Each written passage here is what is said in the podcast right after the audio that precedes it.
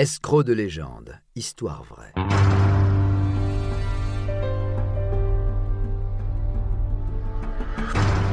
Un programme Studio Minuit. Une idée originale de John Mack. Musique David Rampillon. Narration Patrick Blandin. Enregistrement et montage Patrick Martinez-Bourna. Helga de la Brache, la reine des imposteurs. Née à Stockholm en 1817 dans une famille modeste, Aurora Florentina Magnusson a très tôt eu le désir de dépasser son rang social.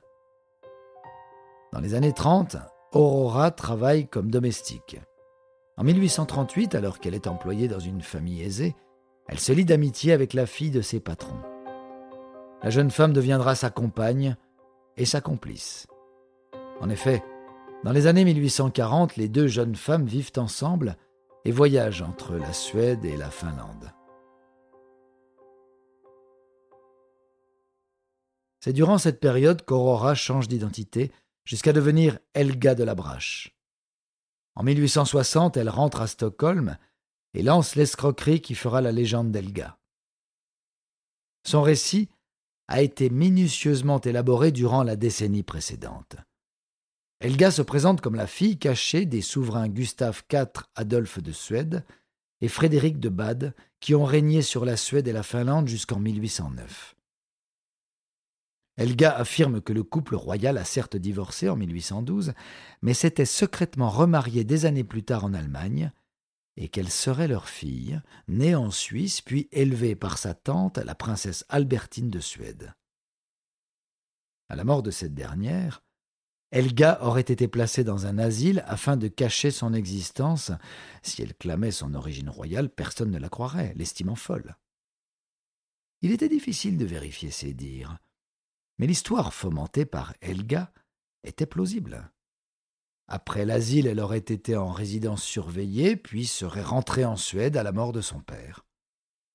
Toujours dans le secret, sa famille maternelle lui aurait alors versé une pension, afin de rétribuer ses partisans qui l'ont prise sous leur protection. Selon Helga, cette pension aurait cessé d'être versée en 1850, conduisant la princesse à un train de vie indigne de son rang. Nous sommes donc en 1860. Helga et sa compagne, institutrice, arrivent à Stockholm et sollicitent auprès d'hommes politiques et de riches familles suédoises un soutien financier.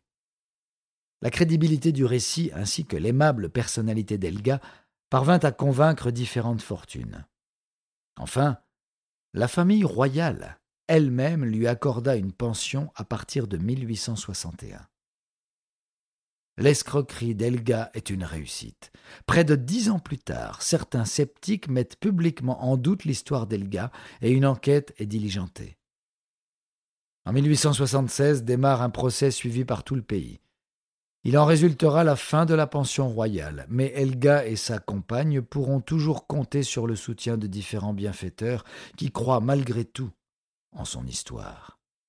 Ainsi, le couple vivra une fin de vie paisible, logé par des partisans, jusqu'au décès d'Elga en 1885.